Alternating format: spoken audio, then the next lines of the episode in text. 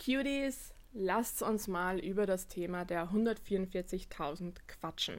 Das ist meiner Meinung nach, wenn wir über den Aufstieg Gaias, über das Erwachen, über, na, über diese ganzen Spiri-Themen sprechen, sind die 144.000 meiner Meinung nach ein essentieller Punkt über den man zumindest mal Bescheid wissen sollte. Und wenn es dann irgendwann mit einem resoniert, wenn es einem dann irgendwann in Meditationen unterkommt oder man davon träumt, dann weiß man wenigstens, wie man damit umgeht und äh, wie man das selbst für sich, wie soll ich sagen, verwenden kann, dieses Wissen verwenden kann und in seinen eigenen Lebensweg einbauen kann. Deswegen finde ich, ist es ein ganz, ganz wichtiges Thema.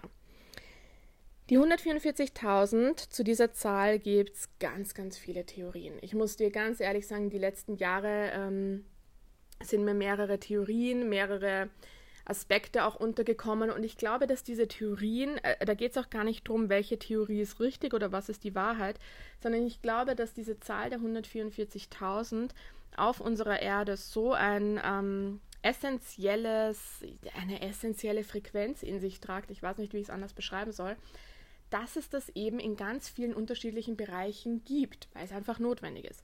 Es gibt die 144.000 irgendwie im Kontext mit heiliger Geometrie, mit äh, DNA-Strangaktivierungen. Also es gibt auch die 144 DNA-Stränge, jetzt nicht 144.000, aber 144 DNA-Stränge. Und lauter solche Aspekte. Es gibt es auch bei den Fraktalen, also es gibt irgendwie einen Aspekt bei der heiligen Geometrie, der sich mit äh, 144.000 Fraktalen beschäftigt und ich weiß es nicht. In diese Themen bin ich einfach nie richtig eingestiegen. Ich kann das jetzt nicht wirklich wiedergeben. Ich selbst bin äh, die letzten Jahre über zwei Schienen, also habe ich mich halt mit dem Thema 144.000 beschäftigt. Und diese zwei Schienen möchte ich dir jetzt näher bringen. Die eine kommt aus dem Christentum und die andere kommt aus dem ja, außerirdischen Aspekt, Starseeds, wie auch immer man das jetzt bezeichnen möchte. Das sind zwei Theorien, die ich dir zuerst mal getrennt voneinander darlegen werde, so wie ich sie verstanden habe, mit null Anspruch auf Vollständigkeit. Ne? Wir kennen das Spielchen. Alles, was ich hier erzähle, kommt aus meiner Erfahrung, was sich mir offenbart hat, wie ich es recherchiert habe, hat keinerlei Anspruch auf Vollständigkeit und ich möchte dich wirklich jedes Mal aufs Neue dazu motivieren und inspirieren, dass du deine eigenen Recherchen machst, dass du deine eigenen Meditationen machst, dass du selbst bei deinem geistigen Team nachfragst, weil es auch für jeden eine andere Bedeutung hat, beziehungsweise für jeden ähm, eine andere Gewichtung im eigenen Leben hat, okay? Ich kann dir jetzt meine Erfahrung wiedergeben, aber für dich hat es vielleicht eine eine andere Bedeutung oder einen anderen Kontext in deinem Leben, ein anderes Puzzlestück, wie sich es in deinem Leben offenbaren möchte. Also bitte, bitte, bitte, arbeite da selbst dran, recherchiere selbst, mach deine eigenen Erfahrungen.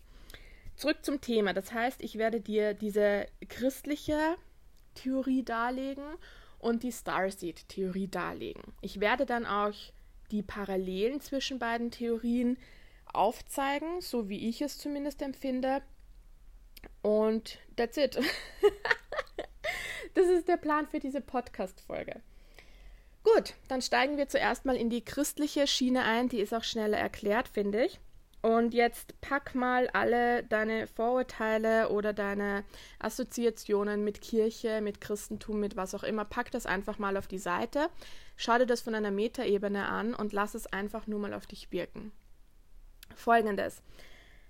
Im äh, im, Neuen Testament, äh, im Neuen Testament, in der Offenbarung nach Johannes, was ich auch ganz gerne das Apokalypse-Kapitel benenne. In diesem Kapitel geht es um die Apokalypse. Das heißt, es ist auch das letzte Kapitel in der Bibel.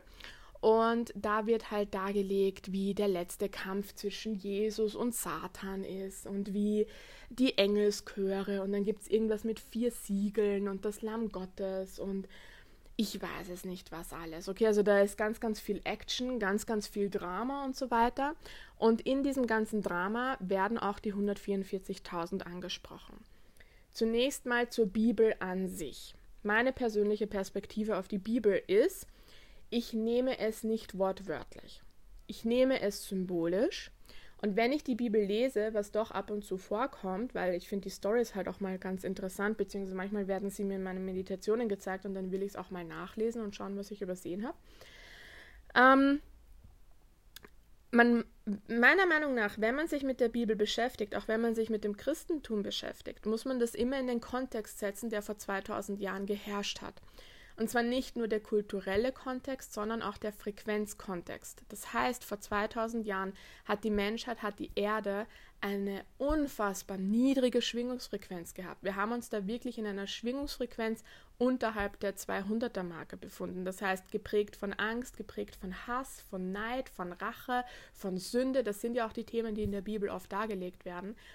Und da ist im, im menschlichen Kollektiv zur damaligen Zeit ganz wenig von bedingungsloser Liebe, von ähm, äh, Neutralität, von Courage und solchen Themen die Regeln. Natürlich gibt es die Ausnahmen, aber auch, dass die Bibel diese Ausnahmen immer so heroisch darstellt, ist ja auch schon ein Zeichen dafür, dass es im damaligen Bewusstsein einfach nicht üblich war, dass es so gute Menschen gibt, sondern im damaligen Bewusstsein war es halt, ist alles sehr niedrig schwingend, niedrig Frequenz und in dieser Zeit wurde halt auch diese Bibel geschrieben. So, jetzt haben wir natürlich auch noch den Aspekt, dass in diesen letzten 2000 Jahren immer mal wieder Übersetzungen falsch überliefert wurden, Texte verloren gegangen sind, aus dem Kontext gerissen wurden und so weiter. Das heißt, wir haben zusätzlich dazu, dass diese Schriften in einem fundamental anderen Bewusstsein geschrieben wurden, als wir es heute haben, haben wir nochmal diverse Übersetzungs- und sonstige Verschleierungsthemen in diesen Niederschriften.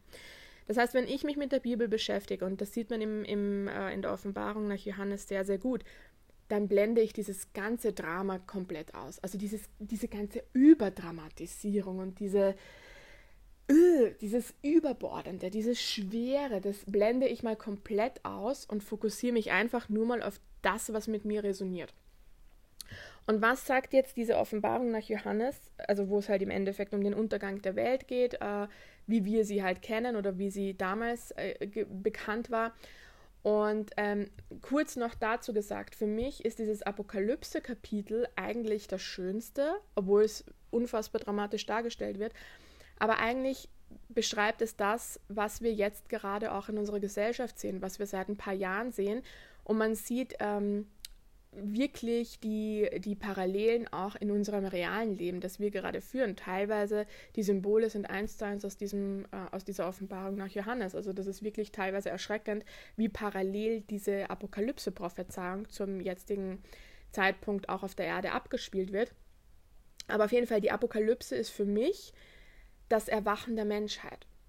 Und natürlich, wenn man das aus einem sehr niedrig schwingenden Bewusstsein heraus betrachtet, macht das unfassbar Angst, weil es auch mit Tod verbunden ist. Das Ego muss sterben, die falsche Identität muss sterben, der niedrige Anteil muss sterben, die Dämonen, die inneren Dämonen müssen sterben und wir alle wissen, wie schmerzhaft dieser Prozess ist. Das heißt, ich verstehe, dass die Apokalypse gesellschaftlich betrachtet als etwas sehr, sehr Schmerzhaftes und Todbringendes dargestellt wird. Aber meiner Meinung nach ist es der Erwachungsprozess, der da beschrieben wird.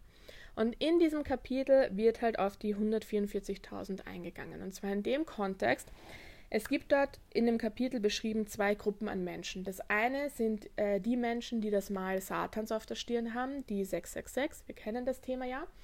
Und das sind die Verdammten, das sind die äh, Gefallenen, die, die nicht auf die neue Erde kommen, nicht in das Königreich Gottes aufsteigen werden, sondern die, die bei, bei Satan bleiben im Endeffekt.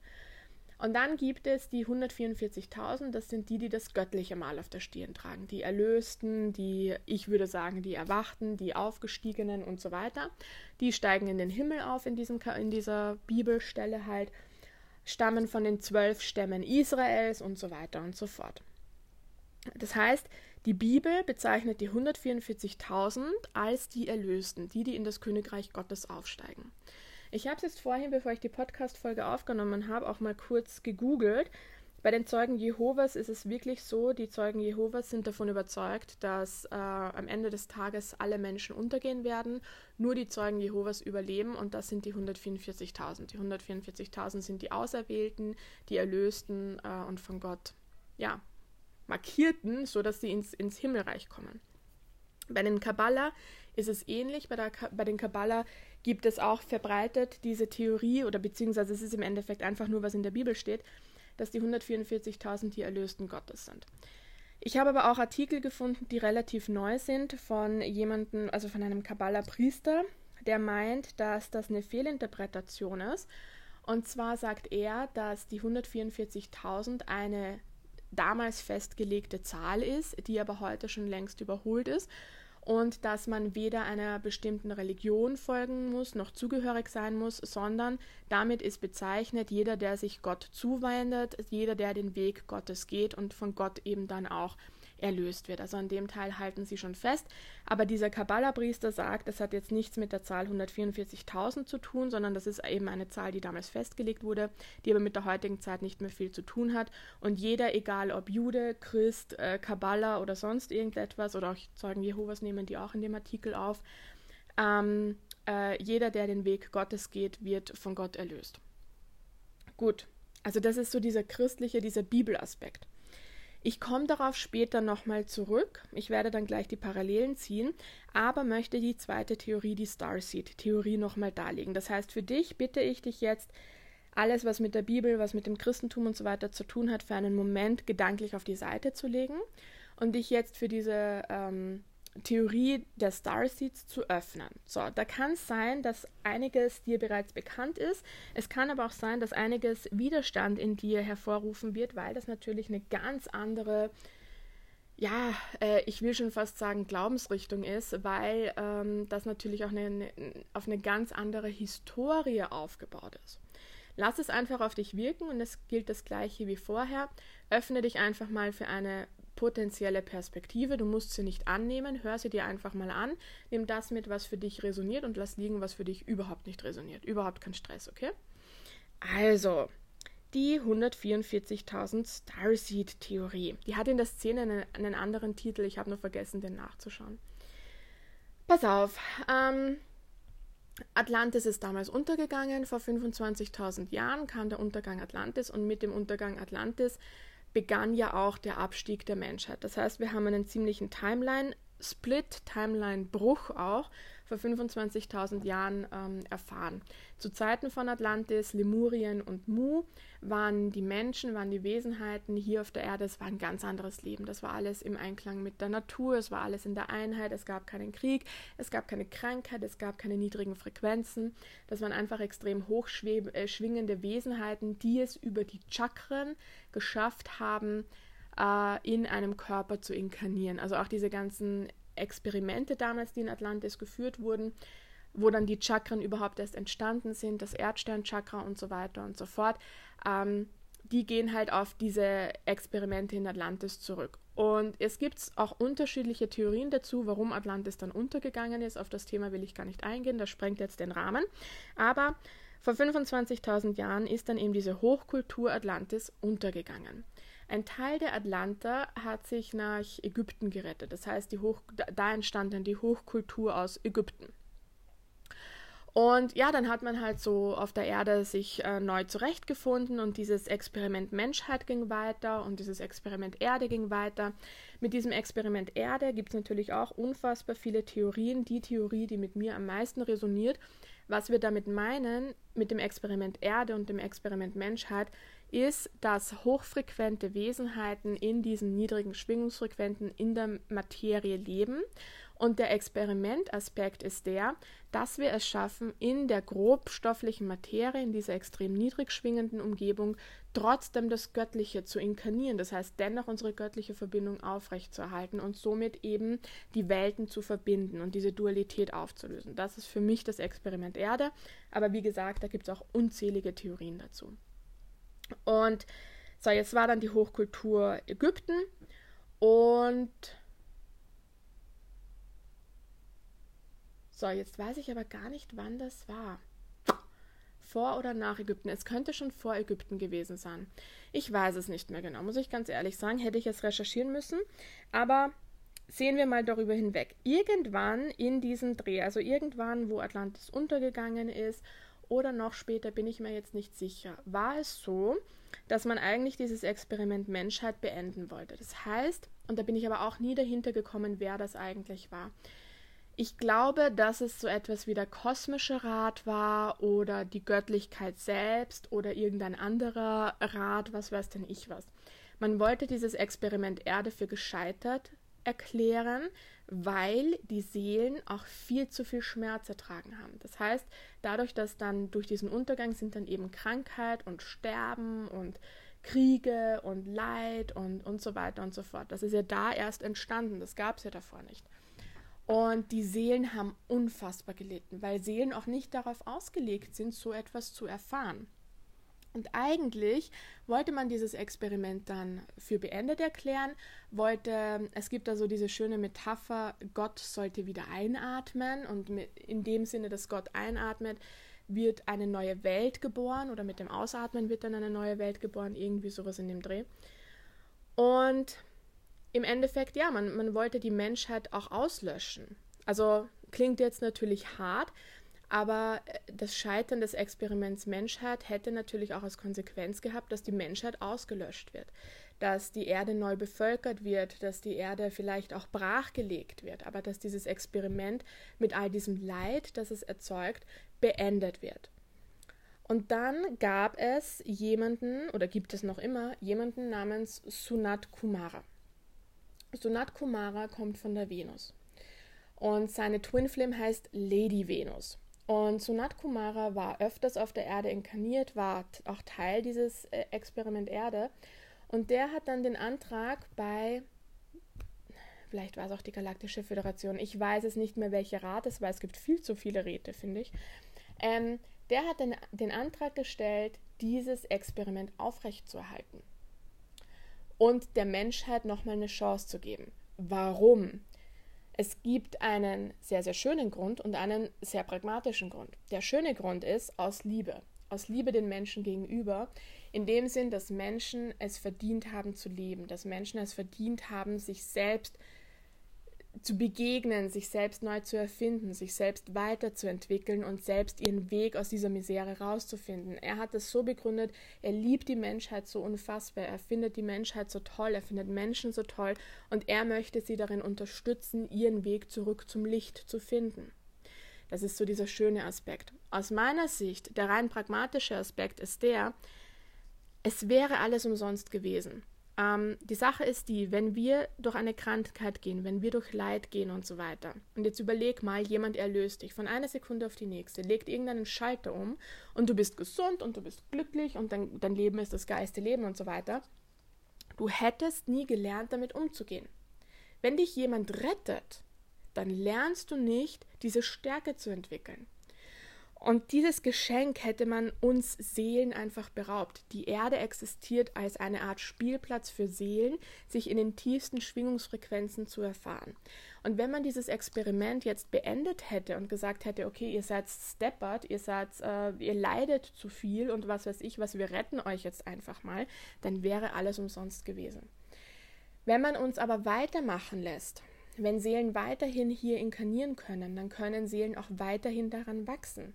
Wir brauchen diese Erfahrung, wir wollen diese Erfahrung machen, so schmerzhaft es ist, so frustrierend es ist und so weiter und so fort. Aber du kannst dich selbst erinnern, schau auf dein eigenes Leben zurück.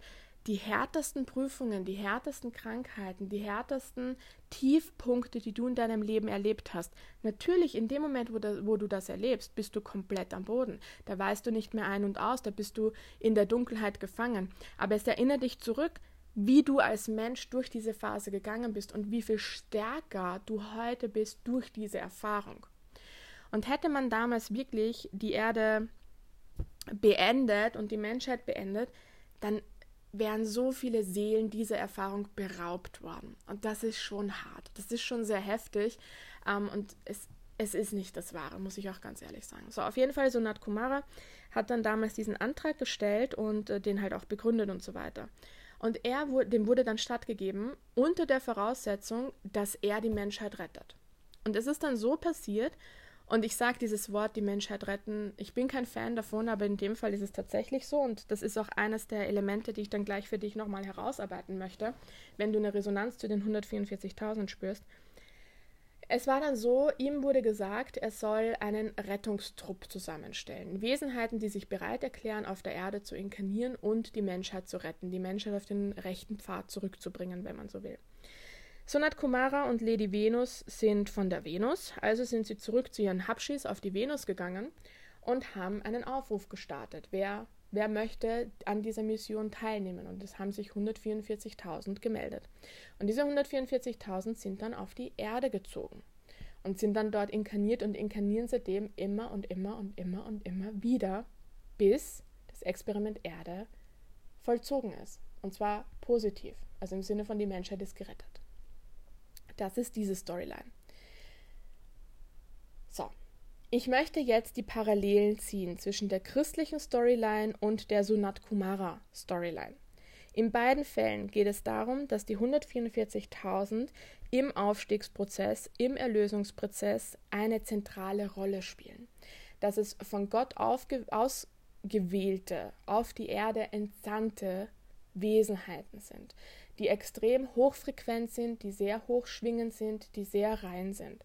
Und in beiden Fällen haben sie eine aktive Rolle dabei, die Menschheit zu retten. Na, also bei der, bei der Bibel-Storyline ist es ja auch so, das sind ja dann die mit dem Gottesmahl, die die, äh, die Menschheit retten und weiterführen und so weiter. Und bei Sonat Kumara ist es halt wirklich ein Rettungstrupp, wenn du so willst, so ein Eingreiftrupp, der auf die Erde inkarniert. Das ist so die Parallele. Ähm, jetzt möchte ich herausarbeiten, was das Ganze mit dir zu tun haben könnte. Und da möchte ich zuerst sagen, du folgst deinem eigenen Gefühl. Und wichtig ist dabei, dass es dein Gefühl ist, nicht, dass es dein Ego ist. Und jetzt lass dich nicht von mir verunsichern durch diesen Satz. Ich weiß, oftmals sind wir verunsichert, oh Gott, was ist, wenn es vom Ego ist? Und oh Gott, was ist, wenn ich mir das nur einbilde? Dann ist es so. Du wirst über die nächsten Wochen und Monate merken, ob du immer wieder dran denken musst. Also wenn du jetzt nur die, nächsten, was weiß ich, ein, zwei Tage dran denkst, äh, ja, geil, ich bin eine der 144.000, ich bin eine Auserwählte und nach einer Woche ist das Thema vom Tisch für dich, dann ist es vielleicht ein Indiz dafür, dass es aus deinem Ego kommt. Wenn du aber die nächsten Wochen, Monate oder vielleicht Jahre immer mal wieder dran denken musst, wenn du jetzt auch sagst, ey, ich, seit Jahren kommt mir die 144.000 immer irgendwie unter und ich träume vielleicht davon oder immer in irgendwelchen Artikeln oder auf Instagram kommt mir das immer wieder unter, dann kommt es vielleicht aus dem Ego, aber es ist nebensächlich. Dann ist das meiner Meinung nach wirklich ein Indiz dafür, dass du eine Verbindung zu den 144.000 hast. Woran merkt man das? Einerseits habe ich festgestellt in meinem Umfeld und auch bei mir selbst. By the way, ich gehöre nicht zu den 144.000. Äh, ich habe es nur gesehen. Also ich habe diese ganzen Szenen und diese ganzen alles, was ich dir jetzt erzählt habe, da war ich insofern Teil davon, dass ich in dieser Gemeinschaft war, aber ich selbst identifiziere mich nicht mit einer aktiven 144.000. Aber egal. Ähm, so, wo war ich? Äh, Indizien dafür. Also Menschen, die Anteile haben aus den 144.000, die sie hierher gebracht haben, haben einen sehr großen auch Retterkomplex. Komplex ist vielleicht zu hart gesagt, aber die, die möchten am liebsten alle Menschen retten. Denen fügt das wirklich Schmerzen zu, wenn sie sehen, ein Mensch leidet. Die möchten am liebsten das ganze Leid, den ganzen Schmerz der Welt auf sich laden und es auflösen und es abfangen aber die halten das nicht aus, wenn andere Schmerzen haben, weil ihr Innerstes, ihre DNA, ihre Essenz darauf ausgelegt ist, ich bin hier, um zu helfen, ich bin hier, um zu retten, ich bin hier, um eine Brücke zwischen den Welten zu schlagen.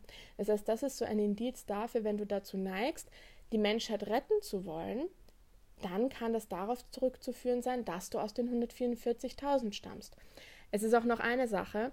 Meiner Meinung nach ist es grundsätzlich so, dass ähm, wir aus unterschiedlichen Anteilen zusammengestoppelt sind, sage ich jetzt mal. Das heißt, du kannst einen Engelsanteil in dir haben, einen Aktorianeranteil, einen Pleiadier-Anteil, einen Feenanteil, einen Drachenanteil und halt einen Anteil aus den 144.000.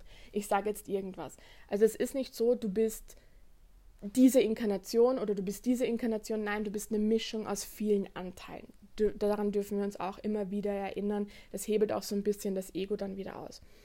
Aber zurück zum Thema. Die 144.000, welche Aufgabe haben sie hier? Das heißt, wenn du dich damit identifizierst, wenn du sagst, das resoniert mit dir, das kommt dir immer und immer und immer wieder vor und du fragst dich schon, hey, was will das eigentlich von mir? Was soll ich jetzt mit dieser Info machen?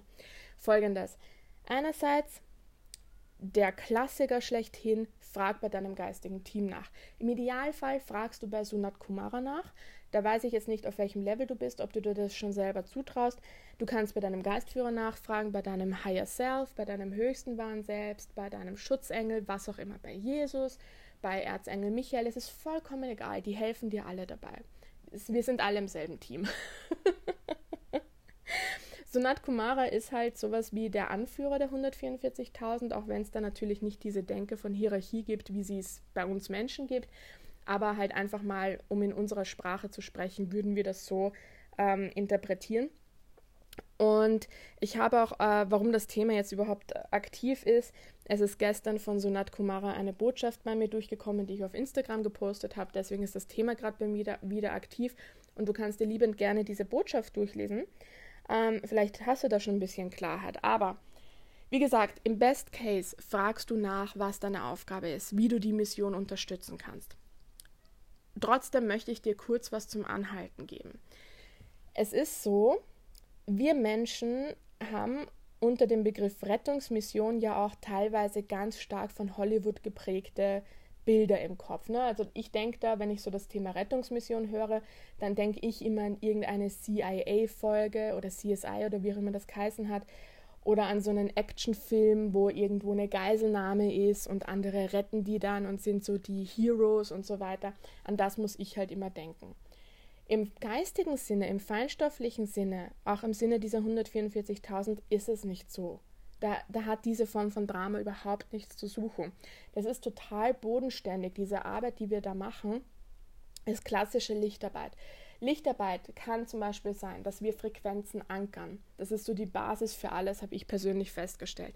Das heißt, wir reinigen unseren Körper, wir entgiften unseren Körper, wir ähm, wir bauen die Verbindung nach unten auf, also wir verwurzeln uns mit Gaia, mit dem 5D-Bewusstsein von Gaia, nicht mit dem 3D-Bewusstsein der Erde, sondern mit dem 5D-Bewusstsein von Gaia, verwurzeln wir uns nach unten, öffnen uns nach oben, das heißt, wir öffnen unseren Kanal, öffnen unsere Krone und lassen damit diese hochfrequenten äh, göttlichen Frequenzen auch in unseren Körper fließen. Und das meine ich mit dem Begriff verankern. Das heißt, wir verankern das Christusbewusstsein, wir verankern die neue Erde, wir verankern das Königreich Gottes, wie auch immer wir es jetzt nennen wollen. Wir verankern die, die goldene Timeline und so weiter in unserem Körper und wir verkörpern das. Das heißt, wir lassen auch zu, dass diese hochfrequenten Energien in unserem Körper unsere DNA-Struktur verändern klären, ähm, reinigen und so weiter und so fort. Das ist reinste Lichtarbeit. Also wenn du das machst, wenn du dich täglich oder zumindest alle paar Tage wieder mit deiner höchsten Frequenz verbindest, deinen Kanal reinigst, dich dafür öffnest, dass die hochfrequenten Energien durch dich auf die Erde strömen können. Ey, Handkuss und eins mit Sternchen. Mehr musst du nicht machen. Das ist ab und zu so das Frustrierende, wenn wir über Lichtarbeit sprechen, weil es ist eine recht passive Arbeit, die aber dennoch sehr viel von uns fordert. Ähm, und das würde schon reichen. Also die 144.000 sind auch hier, um Frequenz zu ankern, um Licht zu ankern. Und dann mache es auf diese Art und Weise. Wenn du jetzt selbst noch nicht kommunizieren kannst mit diesen Wesenheiten, dann mache es auf diese Art und Weise und öffne dich dafür, dass dein Bewusstsein sich erweitern darf, dass äh, und alles, was ich halt gerade erzählt habe, ich brauche es nicht nochmal wiederholen. Andere Dinge, die du machen kannst, zum Beispiel, ist auch ähm, in deinem Umfeld, also wenn du in irgendeiner Form in, im weltlichen Leben dienen möchtest, äh, unterstützen möchtest, dann wirst du auch dort Möglichkeiten finden. Also alles, wo es um den Dienst am nächsten geht, aber auch um den Dienst an dir selbst. Alles, was du aus reinem Herzen machst, lass dich von deinem Herzen führen. Ähm, sei für deine Familie da, sei für die Menschen in deiner Community, in deiner Gemeinschaft da, ähm, ohne dass du dich selbst aufopferst, aber einfach nur reiche ihnen die Hand. Weil die Sache ist die, wenn wir Frequenzen ankern. Das heißt, wir kümmern uns darum, dass in unserem Körper göttliche, hochfrequente Frequenzen geankert sind. Das streut natürlich auf unser Energiefeld aus. Das heißt, wir tragen dieses Energiefeld ja auch in einer viel höheren Schwingungsfrequenz. Wenn wir dann mit anderen in Kontakt treten, geht unsere hohe Frequenz auf unser Gegenüber über. Das heißt, wenn wir dann mit unserem hochfrequenten Energiefeld uns in die Welt bewegen, äh, ins Büro, in Familienfeiern, was auch immer, und wir verbringen Zeit mit Menschen, dann geht unsere Energie auf diese Menschen über. Und so kannst du auch Menschen helfen in ihrem Prozess, ohne dass du jetzt aktiv Coach oder was weiß ich was sein musst. Sei einfach Mensch, sei einfach Lichtarbeiter. Verschreibe dich dem Licht Gottes, mach wozu es dich führt, aber mach dir keinen Brainfuck draus. Wir befinden uns hier in einer nicht linearen, nicht dualen Welt. Das heißt, es gibt kein richtig und falsch und es gibt kein zu wenig. Alles, was du machst, ist gut genug.